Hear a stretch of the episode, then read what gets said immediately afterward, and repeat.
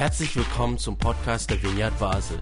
Mit einer Online-Spende auf unserer Website kannst du unsere Arbeit und Vision finanziell unterstützen. Vielen Dank fürs Mittagen und viel Spaß beim Zuhören. Hallo. Ja, ich freue mich, dass ich wieder zu euch predigen darf. Jetzt noch einmal und dann mal schauen, wie es im März wird. Ähm, Michel hat es ja erklärt, Planänderung. Statt Jesus der Unzähmbare werden wir jetzt auf Ostern hin eine thematische Predigtreihe haben und haben ihr sinnigerweise den Titel Osterwärts gegeben. Also irgendwie werden alle diese Themen, diese Predigen versuchen, einen Bezug herzustellen zur Karwoche vielleicht oder auch zur Fastenzeit davor. Da bin ich selber gespannt. Ich habe keine Ahnung. Die äh, Leute sind frei bei der Auswahl, was ihnen so auf dem Herzen liegt. Und ich darf jetzt den Anfang machen. Und ich kann eigentlich gerade so überleiten von den letzten beiden Sonntagen hin, das nochmal aufgreifen und dann jetzt eben die neue Reihe starten. Denn ich habe ja schon vorletzten Sonntag mal ganz kurz so in Richtung Ostern geblickt. Vielleicht Mögt ihr euch noch erinnern? Heilige Schlupflochsuche war da mein Thema. Vielen Dank übrigens auch für die positiven Rückmeldungen. Ich freue mich, dass ich da manchen aus dem Herzen sprechen konnte. Und ich äh, würde das alles heute auch nochmal sagen. Ich äh, will heute da ergänzen, ich will nichts zurücknehmen oder so. Ich beleuchte aber jetzt eben auch noch ein bisschen diese Spannung, weil ich habe ja schon vor zwei Wochen gesagt, es ist auch so eine Kunst des Unterscheidens. Was ist jetzt dran? Ist es eben dran, die Botschaft von Ostern zu hören? Und ich bin überzeugt davon, ja, bei all diesen Durchhalteparolen und so ist es wichtig, auch mal zu hören. Die Botschaft von Gott ist nicht immer nur, ja, du musst jetzt Geduld haben und weiß nicht was, sondern wir glauben an einen Gott, der es geschafft hat, aus auswegslosen Orten Orte zu machen, die, aus denen man entrinnen kann, wo man ein Schlupfloch plötzlich findet, so wie es eben der auferstandene Jesus für uns gemacht hat. Und so dürfen wir auch in unserem Alltag erwarten, dass alles möglich ist, wie wir im Lied vorhin gesungen haben. Und dass Gott da immer wieder Auswege macht und wir nichts einfach als unabänderlich hinnehmen müssen.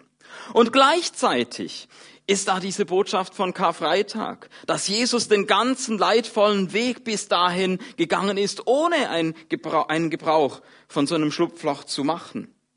Und wenn also dieser Gekreuzigte alles ertrug, sollte ich mich dann auch nicht mehr in Geduld üben? Auch diese Frage dürfen wir uns natürlich stellen. Gerade auch aktuell, wo man wieder hört, wir zuerst, ich zuerst, zuerst öffnen dürfen, zuerst einen Impftermin bekommen, direkt nach dem Impftermin die Freiheitsrechte zurückbekommen, sollen sich andere noch monatelang an die Einschränkungen halten. Ich klage für mich ein, wir klagen für uns ein da ist mir gleich diese andere Seite auch wieder sehr, sehr wichtig. Das sind keine heiligen Schlupflöcher. Das habe ich nicht gemeint, sondern das ist einfach unsere Ellbogengesellschaft. Ja, und die nächsten Wochen und Monate können vielleicht sehr hässlich werden. Davor graut mir und darum ist mir mein heutiges Thema auch sehr wichtig, dass ich nicht den Fokus heute so stark auf die Auferstehung lege, sondern eben auch mal auf die Kreuzigung.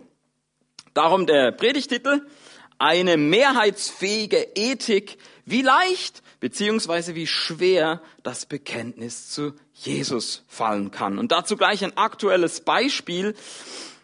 Wir haben äh, aktuell den Anlass gehabt, dass äh, Michel etwas frustriert war, denn wir hätten fast mit unserem sozialen Bereich, mit Dienst am nächsten Heilandtag einen Preis gewonnen.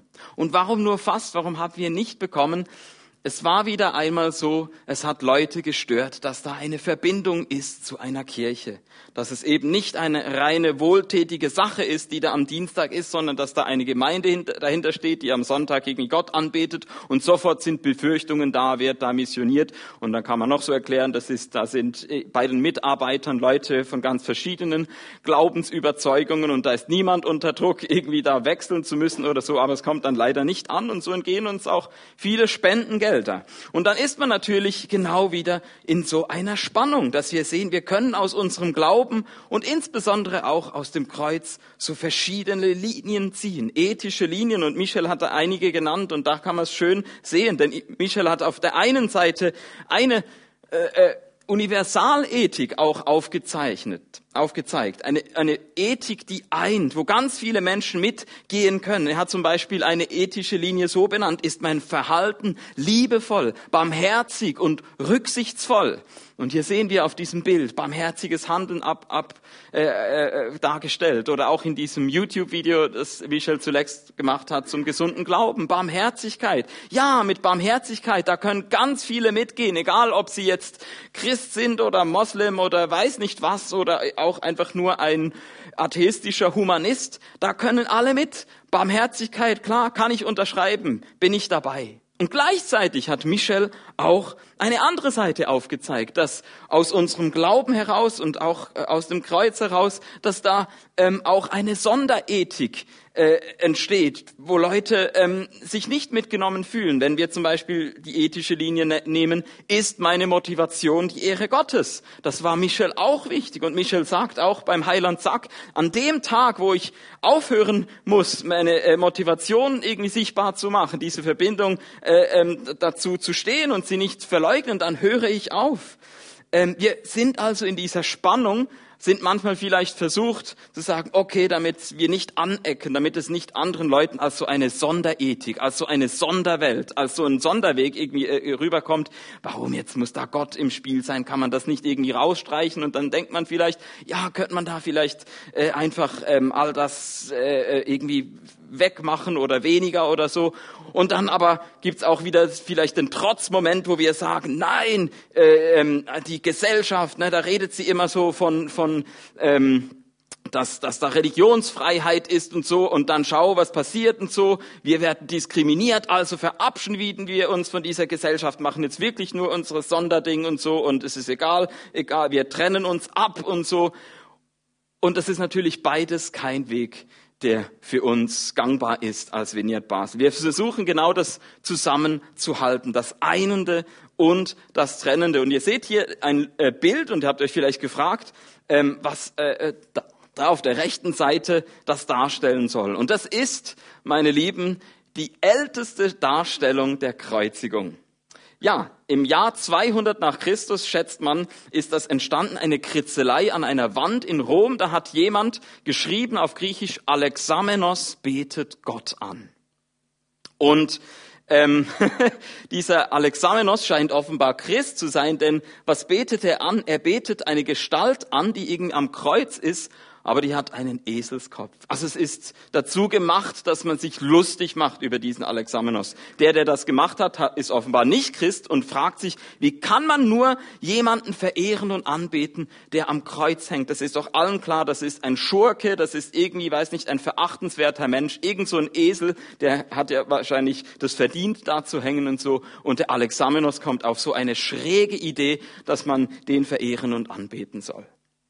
Ja, und ich glaube, das ist oft immer wieder, wo wir auch merken, ja, hier können wir nicht einfach Kuschelkurs fahren und uns allen irgendwie recht machen. Da gibt es Dinge, die verstehen andere nicht, die können andere nicht nachvollziehen, warum wir so glauben. Und ich wünschte, wir könnten diesen Alexamenos heute als Interviewgast hier haben.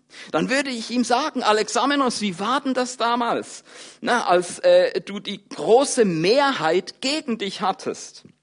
Hättest du nicht vielleicht lieber im Mittelalter gelebt, wo du Teil einer christlichen Einheitsgesellschaft hättest sein können, ständig gegenseitig sich bestärkt darin, Christentum, Staatsreligion und so. Und was würde da der Alexamenos antworten? Würde er sagen, oh ja, ich hätte mir und meinem Glauben ein leichteres Leben gewünscht. Das war echt eine schwere Zeit für mich damals.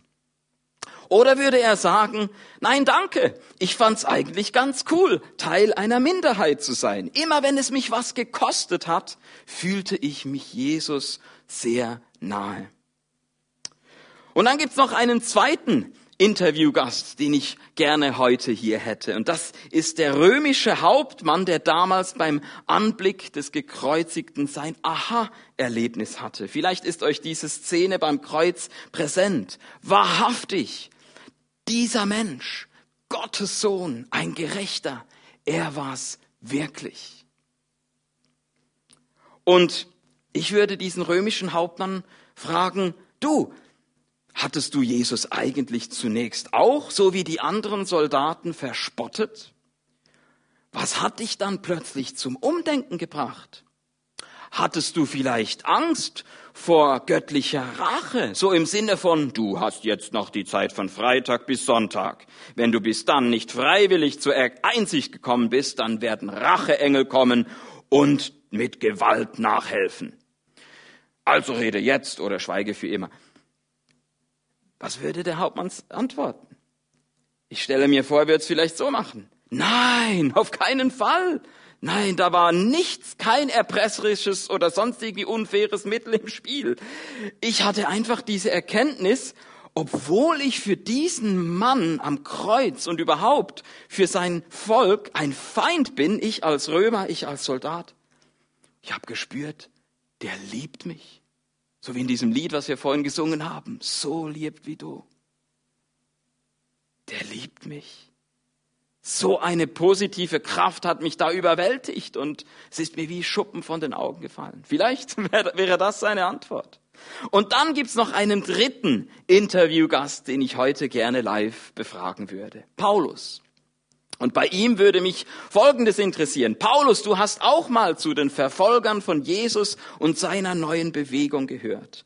Dann wurdest du aber selbst auch zu einem von diesen Verfolgern. Äh, äh, Quatsch, dann wurdest du auch selbst einer von diesen Verfolgten. Und für dich gab es aber auch nicht nur diese Bedrohung von außen, sondern auch die Bedrohung von innen. Du musstest Entzweiungen innerhalb der neuen Gemeinden entgegenwirken. Wie hast du das gemacht? So würde ich fragen und dazu hätte Paulus sicher eine Menge zu erzählen und hier eine Möglichkeit, wie seine Antwort lauten könnte. Ja, das war die Herausforderung meines Lebens. Ich habe einfach immer wieder an das Einende erinnert. Viel mehr blieb mir da nicht übrig. Da waren ja überall Menschen, die irgendwie an Jesus glauben. Und was eint sie?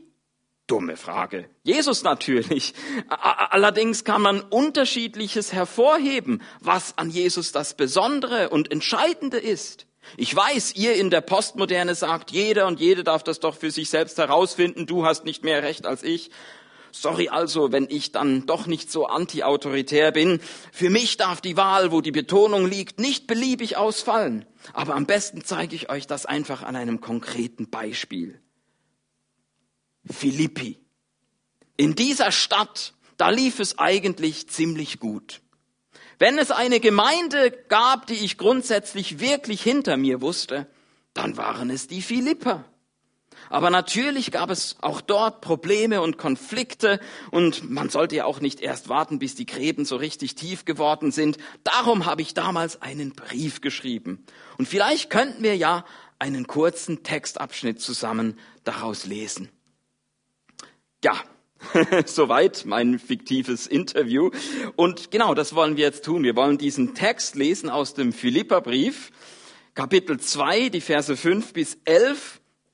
Vielleicht kommt euch das gleich bekannt vor. Das äh, ist so das Herzstück.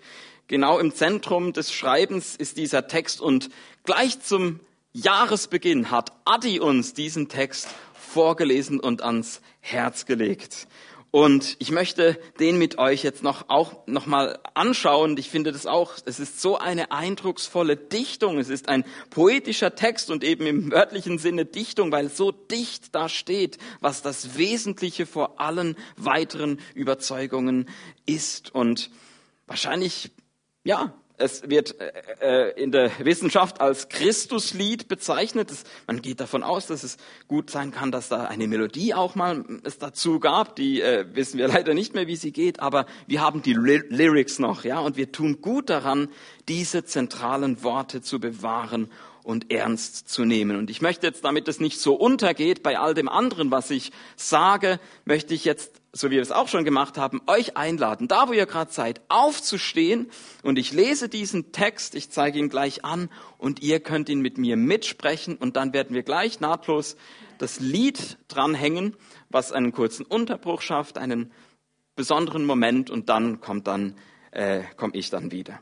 Also lasst uns zusammen lesen Philippa 2, 5 bis 11. Seid untereinander so gesinnt, wie es dem Leben in Christus Jesus entspricht. Er war Gott gleich, hielt aber nicht daran fest, Gott gleich zu sein, sondern er entäußerte sich und wurde wie ein Sklave und den Menschen gleich. Sein Leben war das eines Menschen.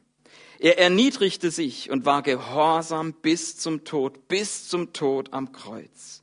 Darum hat ihn Gott über alle erhöht und ihm den Namen verliehen, der größer ist als alle Namen, damit alle im Himmel, auf der Erde und unter der Erde ihre Knie beugen vor dem Namen Jesu und jeder Mund bekennt, Jesus Christus ist der Herr zur Ehre Gottes des Vaters. Und ich möchte jetzt einfach nochmal ähm, diesen Text mit euch ein bisschen genauer anschauen, ein paar Dinge hervorheben, wo ich denke, es ist nochmal ganz interessant, sich das bewusst zu machen. Denn gerade bei Texten, die man vielleicht schon, wenn man schon lange im Glauben unterwegs ist, dann kennt man das irgendwie in- und auswendig und liest da über vieles hinweg. Schon in der Einleitung, im einleitenden Satz ist, wird klar, dass Paulus hier in Kauf nimmt, dass er es sich verscherzt mit verschiedenen Seiten, so sage ich es mal, ja, dass er nicht den Konflikt scheut, denn er startet gleich mit einer umstrittenen Behauptung, denn es steht ja, dass Jesus da der Christus ist. Christus ist die griechische Übersetzung von Hebräisch Mashiach, Messias. Also Jesus ist der Messias, den auf den ähm, schon lange die Erwartung ist, dass da noch mal einer kommt, der dieses Königtum, das jüdische Königtum wiederherstellt. Und das heißt, mit so einer Behauptung holt man sich sofort entweder Zustimmung oder eben auch Widerspruch. Die einen positionieren sich dagegen auf der rabbinisch-jüdischen Seite und sagen, nein, das stimmt nicht. Jesus ist noch nicht der Messias, da warten wir noch äh, weiter drauf. Und die anderen positionieren sich auf der messianisch-jüdischen Seite, die dann im Christentum aufgegangen ist und die sagen, ja, la, jawohl, Jesus ist der Christus, das ist wahr. Und das wenn das noch nicht genug wäre, Paulus setzt noch eins obendrauf, wenn wir nämlich jetzt springen nach unten, da wird es nochmal wiederholt. Jesus ist der Christus und der Herr. Griechisch ist das das Wort Kyrios und das war auch damals bereits doppelt besetzt. Es war im Judentum schon reserviert und es war in der römischen Welt schon reserviert. In der jüdischen Welt war es reserviert, denn und das wusste Paulus, war ja selber Jude, der wusste ganz genau, in der griechischen Übersetzung vom Alten Testament steht immer dort, wo der Name Gottes steht, Yahweh, steht im Griechischen Kyrios, Herr. Es wird schon beim hebräischen Lesen war es ja so, dass nach einer gewissen Zeit man aufgehört hat, den Gottesnamen auszusprechen. Man hat äh, dann nicht mehr Yahweh gesagt, sondern einfach Adonai, mein Herr. Und bei der griechischen Übersetzung hat man gar nicht mehr irgendwie versucht, das noch sichtbar zu machen, sondern von Anfang an Kyrios als stellvertretende Bezeichnung dort. Das war also klar, wenn Paulus jetzt diesen Titel für Jesus verwendet, er hätte ja auch sagen können, nee, ich muss da Klarheit schaffen, so, das ist reserviert, dann muss ich mir einen anderen Titel, eine andere Bezeichnung für Jesus überlegen, aber macht es ja bewusst nicht, sondern gibt Jesus die gleiche Bezeichnung wie Gott, Kyrios. Und das ist natürlich gerade, wenn man vom äh, rabbinischen Judentum herkam, nochmal äh, ein Schritt weiter als Jesus nur als den Messias zu betrachten, ihn auf die gleiche Höhe zu stellen, mit Gott, ihm Gott gleichzustellen, das geht natürlich gar nicht. Das war völlig jenseits. Also für, ähm, für Paulus äh, war quasi spätestens da der Zug abgefahren, ähm, noch irgendwie äh, da in ein Einverständnis zu kommen oder so mit den äh, rabbinischen Juden. Und jetzt aber auch in der römischen Welt hat er sich keine Freunde damit gemacht. Denn in der römischen Welt, wer war da der Kyrios, wenn so absolut davon gesprochen wird, da ist einer, der ist Herr? Ja, na, der römische Kaiser natürlich. Der römische Kaiser war der Kyrios. Und jetzt kommt also Paulus und ist so frech, diesen Jesus so zu bezeichnen wie den römischer Kaiser. Also Jesus uns zu präsentieren als einer, der einen göttlichen Anspruch hat und auch einen kaiserlichen Anspruch, sozusagen der Anti-Cäsar aus Nazareth. Also einer, der wirklich über alles, was man sich damals vorstellen konnte, was sowieso schon hoch war, nochmal das überbietet, wirklich erhöht ist über alle, alle im Himmel sowie äh, auf der Erde und unter der Erde.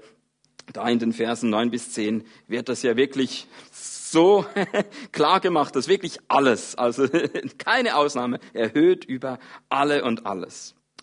Und jetzt muss man sich noch bewusst machen, dass das Ganze ja auch aus dem Grund so eine Frechheit war, weil man von Jesus ja gerade das Gegenteil eigentlich wusste damals. Man wusste ja nicht, oh ja, Jesus, das ist wirklich ein edler, ähm, e, e, verehrenswerter Mensch oder so, sondern man wusste ja von ihm, das ist der, der da gekreuzigt wurde, der also die größte Erniedrigung, die es damals gab, selber erfahren hat. Und das wird nicht vertuscht bei Paulus. Paulus hebt auch das hervor und sagt, Jesus ist dadurch am weitesten und tiefsten gegangen, dass er gehorsam bis zum Tod war, und zwar bis zum Verbrechertod am Kreuz.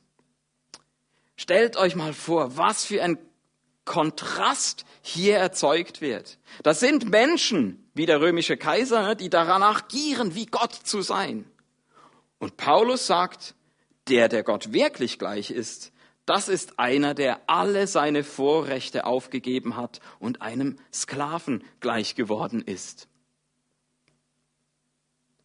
Das sind die anderen Stellen, die ich jetzt hier hervorhebe, die Verse 6 bis 7, wo, wo wir sehen, dass das die besondere Ethik des Paulus ist. Woran erkennt man nämlich die wahre Größe und die wahre Liebe, wie bei Jesus?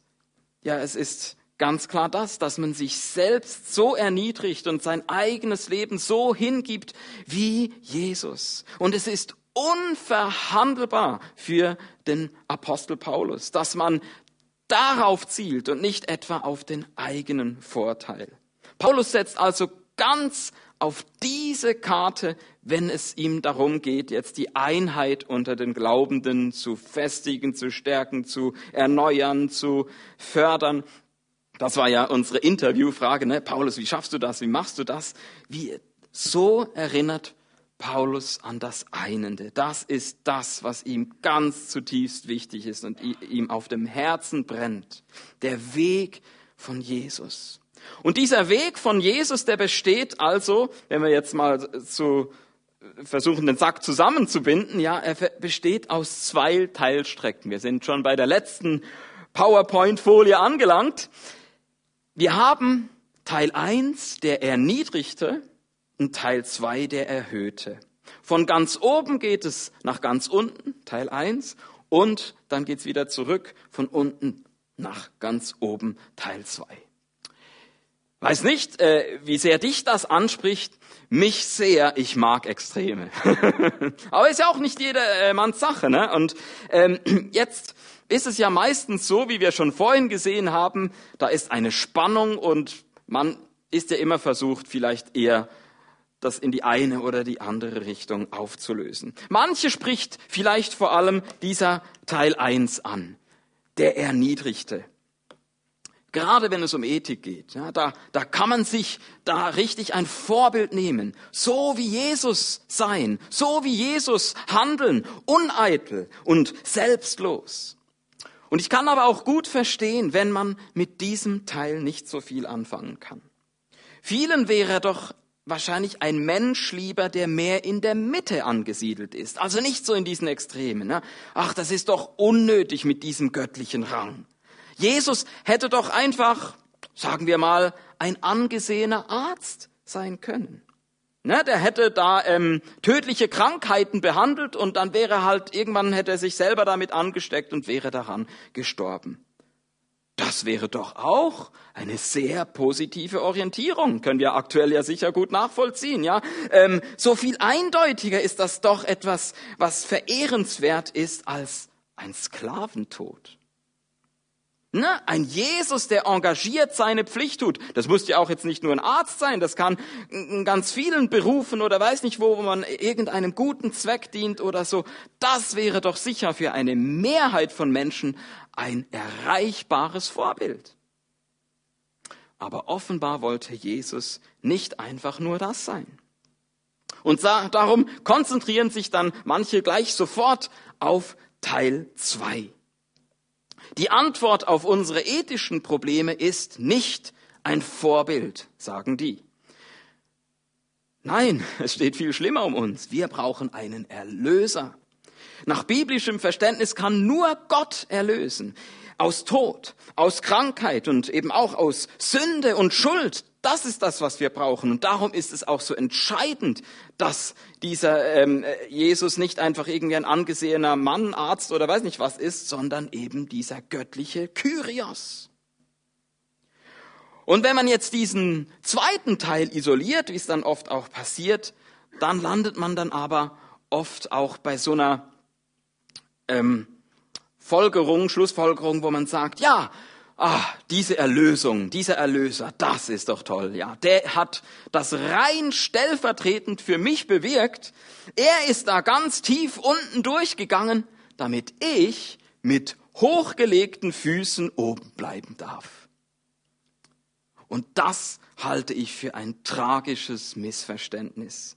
Wenn Michel am Dienstag beim Heiland Sachs sich so richtig reinkniet da, dann tut er das ja auch nicht, weil er sagt, ah, ich muss mich noch irgendwie zuerst selbst erlösen. Nein, Michel tut es, weil er sagt, ich werde von Gott verändert, um mit Gutem die Welt zu verändern. Ich bin gesegnet, um zu segnen. Michel tut also was? Er kombiniert Teil 1 und Teil 2. Und so will auch ich die beiden Teile kombinieren. Ja, Teil 2. Jesus Christus ist der Herr und sein Tod hat sich als eine Invasion herausgestellt. Der Kyrios ist ins Reich des Todes eingedrungen. Er hat gezeigt, dass er wirklich alles auf den Kopf stellen kann. Hallo, bist du gestorben? Hier, bitteschön, neues Leben äh, hallo, du bist krank. Ja, äh, rate mal, was ich für dich habe. Heilung. Ähm, äh, du da. Ähm, oh, du möchtest frei von Schuld werden. Ja, ich habe das äh, geregelt. Sie ist dir erlassen. Und du möchtest nicht länger in Sünde verstrickt sein. Ja, kein Problem. Lebe aus der Kraft meiner Vergebung. Sei frei. Ihr merkt, ich bin ein absolut totaler heißer Fan von Teil 2. Aber ich bin genauso auch ein totaler großer, heißer Fan von Teil 1. Es ist ja die Voraussetzung, dass sich Jesus erst einmal in den Tod begeben musste, damit er dann diesen Raketenstart äh, im Teil 2 hinlegen konnte. Aber warum ausgerechnet über eine Kreuzigung? Es gäbe doch so viele andere Möglichkeiten, vom Diesseits ins Jenseits hinüberzugehen. Nun, durch das Kreuz hat Jesus gezeigt, für wen er alles auf den Kopf stellen kann. Nicht nur für die Privilegierten, die in hohem Alter in, von ihren Lieben friedlich Abschied nehmen und auf einem weichen Bett sterben dürfen. Nicht nur für die heilbar Kranken, nicht nur für die, deren Schuld und Sünde leicht zu verzeihen ist. Nein, und damit enden, endet meine Predigt wie am vorletzten Sonntag. Da sind sie wieder, die Verlorenen. Jesus hat sich ganz besonders mit den Verlorenen solidarisiert, mit den Gewaltopfern, aber auch mit den Gewalttätern. Wer an den Rand der Gesellschaft gedrängt wurde, ist meistens beides. Gestern Opfer, heute Täter morgen wieder Opfer und so weiter. Das war das Leben von diesen Menschen, die gekreuzigt wurden.